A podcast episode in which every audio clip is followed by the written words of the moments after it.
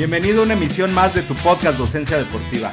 Soy el maestro Jorge Daniel Ramírez Morales, ponente, docente, capacitador en cursos, talleres, diplomados, así como la licenciatura en acondicionamiento físico.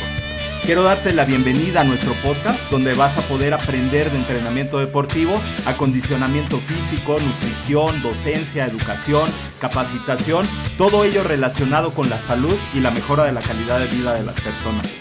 Te invito a que visites nuestra página web www.docenciadeportiva.com y también nos puedes buscar en Facebook e Instagram como Docencia Deportiva para que puedas acceder a materiales interesantes y muy importantes para tu formación y desarrollo profesional.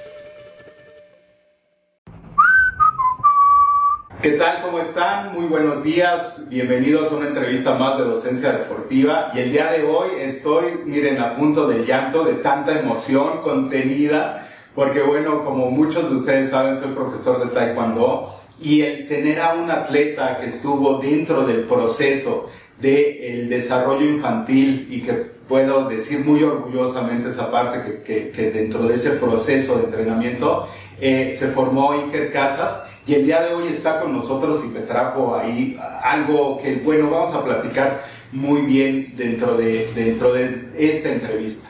Y el día de hoy, bueno, pues estamos con Iker Casas, que bueno, es campeón de los Juegos Centroamericanos y del Caribe.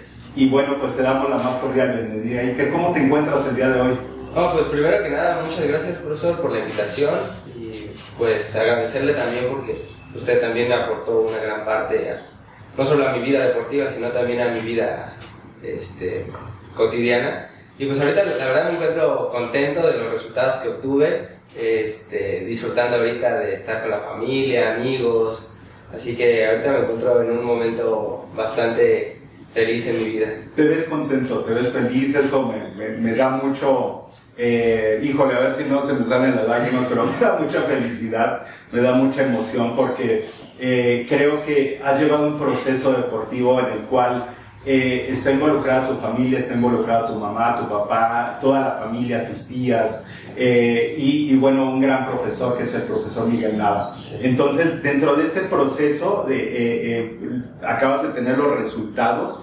de, de, de, haber participado en los Juegos Centroamericanos y del Caribe y de obtener una medalla eh, de, bronce y una medalla de oro por, por equipos.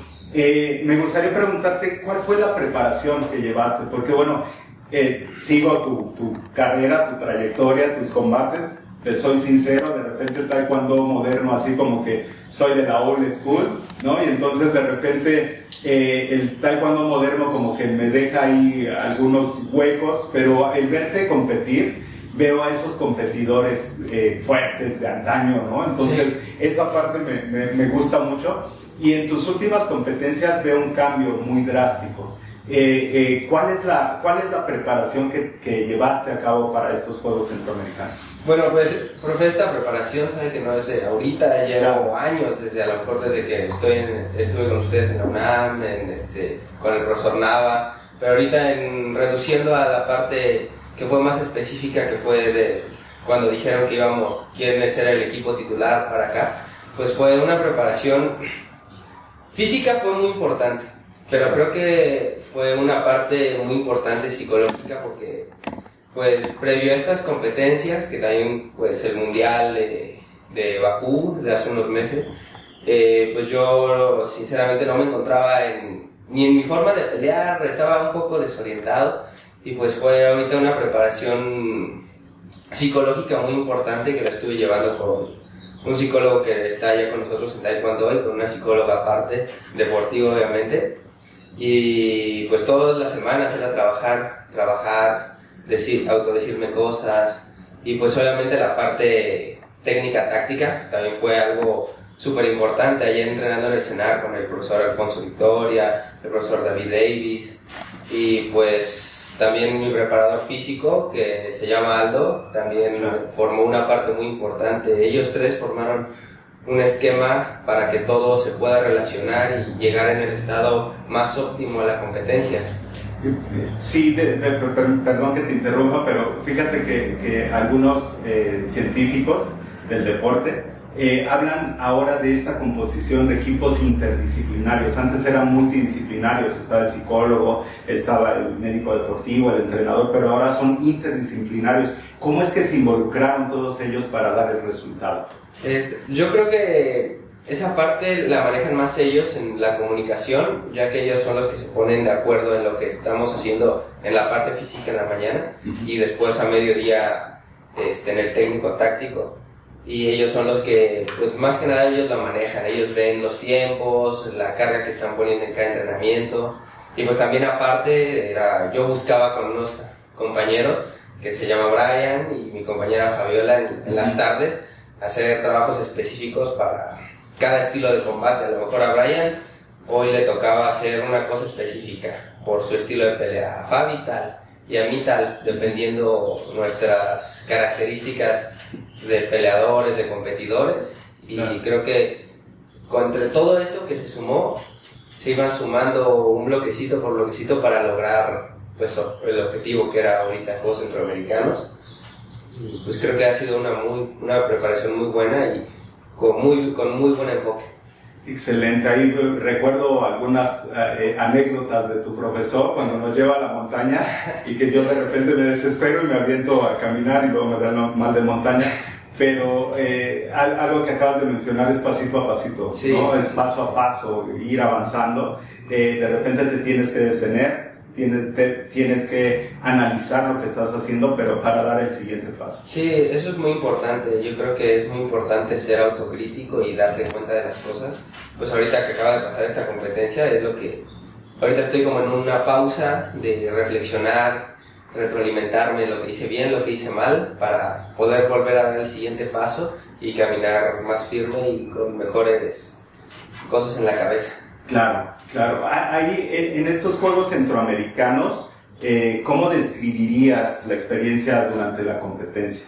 ¿Hubo algún momento destacado o algún desafío particular que enfrentaste? Mm, pues yo todas las peleas las veo como desafíos. Siempre es una pelea, aunque ya hayas peleado con el mismo competidor, no sabes lo que pueda pasar. Si puedes ganar, puedes perder, o un mal golpe, a lo mejor hasta te caes y te puedes lastimar Así que todas las peleas las veo como un desafío, pero sin duda creo que el desafío más grande en esta competencia fue vencerme a mí mismo, darme cuenta de ciertas cosas que, que he trabajado, que me motivan, que digo, no, qué bien, este, tanto como en el individual, que fue...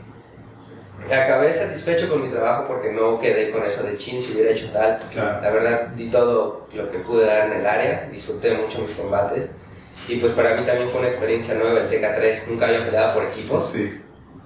Y para mí también un reto grande fue el hecho de que, que es un, en el TK3 es un peso ligero, sí. que es menos de 63. Luego hay uno que es intermedio, que es menos de 74. Y luego hay uno que es más de 80 o un poquito menos para que ser pasado.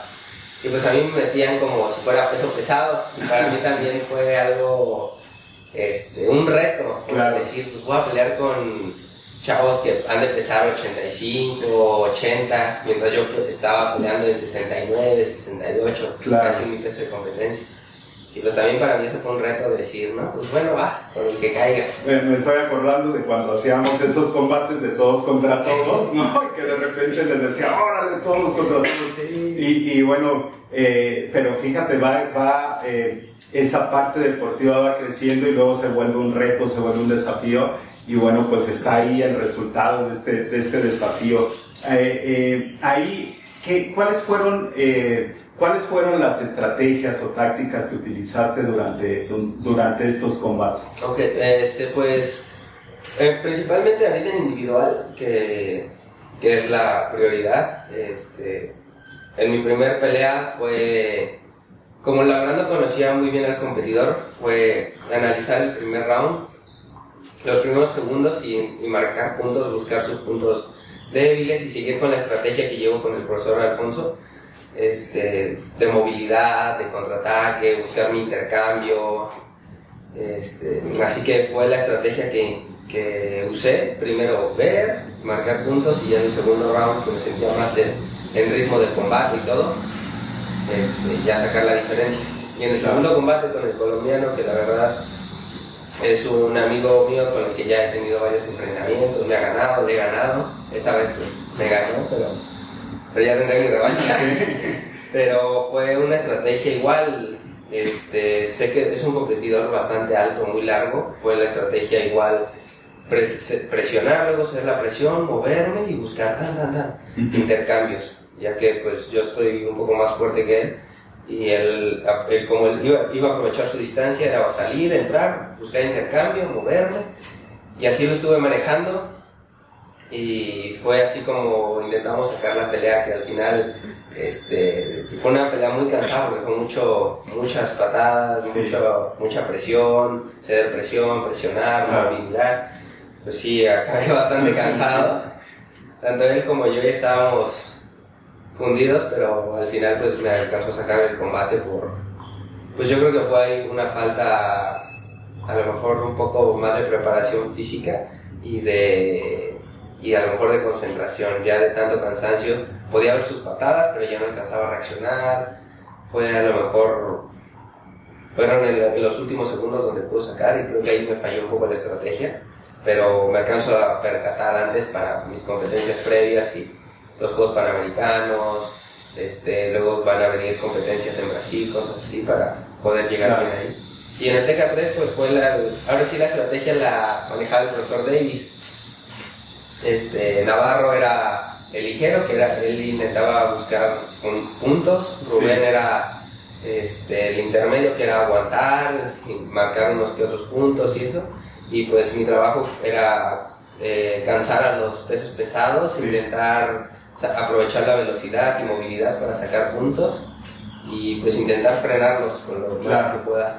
Y creo que salió bien la estrategia. sí, la verdad es que, es que sí, y lo, realmente lo disfruté. En ese, eh, cuando lo sacas del área y ándele, vámonos para afuera, ¿no?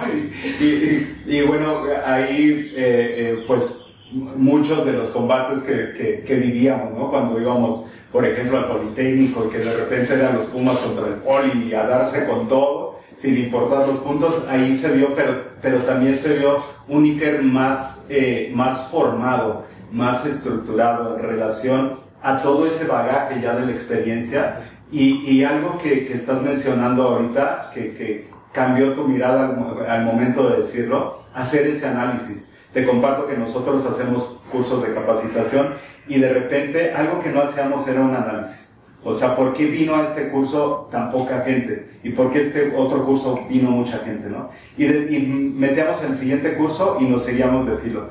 Ahora lo que hacemos es un análisis y vemos qué es lo que falló, qué, en qué acertamos, qué es lo que sigue y ese análisis lo estás haciendo de una manera muy profesional, apoyado por un equipo multidisciplinario y bueno, esto te lleva a, perfilarte hacia otros objetivos. ¿Qué es lo que sigue en, en cuanto a la competencia después de esta, de esta experiencia? Bueno, ahorita este, lo que seguiría, pues ahorita tenemos unos, algunos abiertos para seguir fogueándonos, estaba viendo si con algunos compañeros hacíamos algún campamento a Europa y aprovechar que va a haber varios Opens, aprovechar a pelear lo más que podamos, porque yo creo que previamente va a haber este, una evaluación interna, y yo creo que me evaluaría con Carlos Navarro para ver quién es el que va a ir como titular en la categoría de menos de 68 a Juegos Panamericanos y también esperar a ver quién dice quiénes son los que van a ir en el TK3 igual a los panamericanos. También tenemos, creo que previo a eso, no sé, no, no sé las fechas exactamente, pero hay una competencia en Brasil. Así que ahorita tenemos una, unos meses bastante cargados previo a los Juegos Panamericanos y pues seguir preparándome tanto físicamente como psicológicamente para afrontar los retos que vienen posteriormente.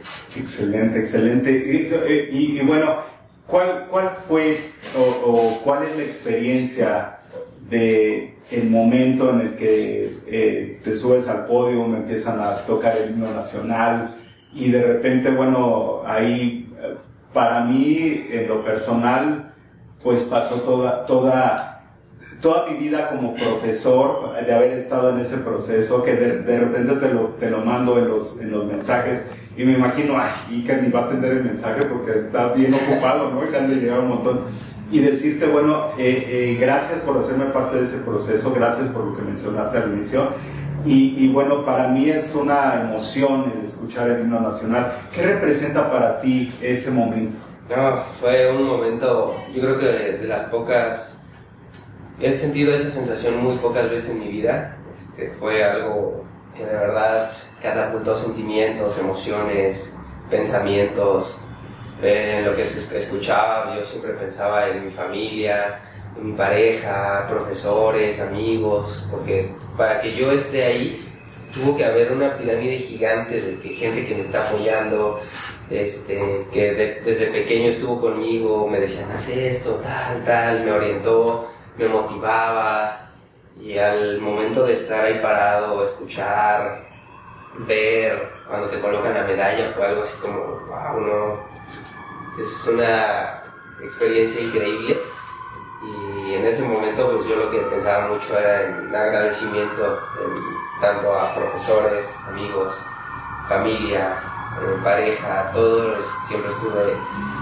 Creo que mucha gente pasó por mi cabeza en ese momento porque gracias a ellos es que puedo estar donde, donde estaba parado en ese momento. Excelente, y que estás muy joven y todavía hay mucho camino que recorrer en el taekwondo y también en, en tu vida personal, o sea, hay mucha gente que dice, no, es que no hay tiempo de entrenar y de estudiar y ahorita me estás diciendo que de aquí te vas a la escuela, entonces bueno, eso realmente me llena de satisfacción, te agradezco haberme permitido formar parte de tu proceso desde Sinacantepec, ahí cuando no me hacías caso de repente. Y, y bueno, eh, ahora verte convertido en un atleta muy, muy... Eh, eh, con una, un pensamiento muy crítico a la hora de analizar lo que estás haciendo y sé que vas a seguir creciendo. Te agradezco muchísimo, Iker. Una última pregunta y, y siempre he tenido la curiosidad. ¿Es cierto la película de los 300? ¿Es cierto que te puso a sí, tu papá? Sí, no, bueno, no la he visto una, la he visto varias veces, pero sí, la verdad es que sí, es una película que te pone a pensar. No más que las batallas y eso te pone a pensar como en ti, en, ver de lo que estás hecho y eso, la verdad es que sí es... Les, cuento un poquito de esa película. Cuando era entrenador, de repente les dije a los papás de los niños de 12 años que fueran a ver la película de 300 y toda la película sangrienta. Y eso yo dije, híjole, ¿qué hice? Si estos se me van a volver unos guerreros al otro día. Y funcionó, funcionó en el combate y bueno, creo que ha funcionado para toda la vida, ¿no? Sí, Te agradezco muchísimo. Sí, ha funcionado y la verdad, siempre es un buen recuerdo. Ese, siempre lo hablo con mi papá, dice, no, el profe Jorge, sí, se acuerda. no, es un recuerdo muy bonito que siempre voy a tener presente. Excelente, y que pues muchísimas gracias. Aquí les mostramos las medallas para los que no pueden ver ahí, mira. Ay, bueno, es que yo ya estoy tan emocionado que ya hasta se me olvidó cortar la transmisión. Muchísimas gracias a todos los que se conectaron. Y bueno, muchas gracias, Iker. Y bueno, pues gracias allá al staff. Y nos vemos en la próxima entrevista. Muchas gracias. Gracias, profe. Al contrario.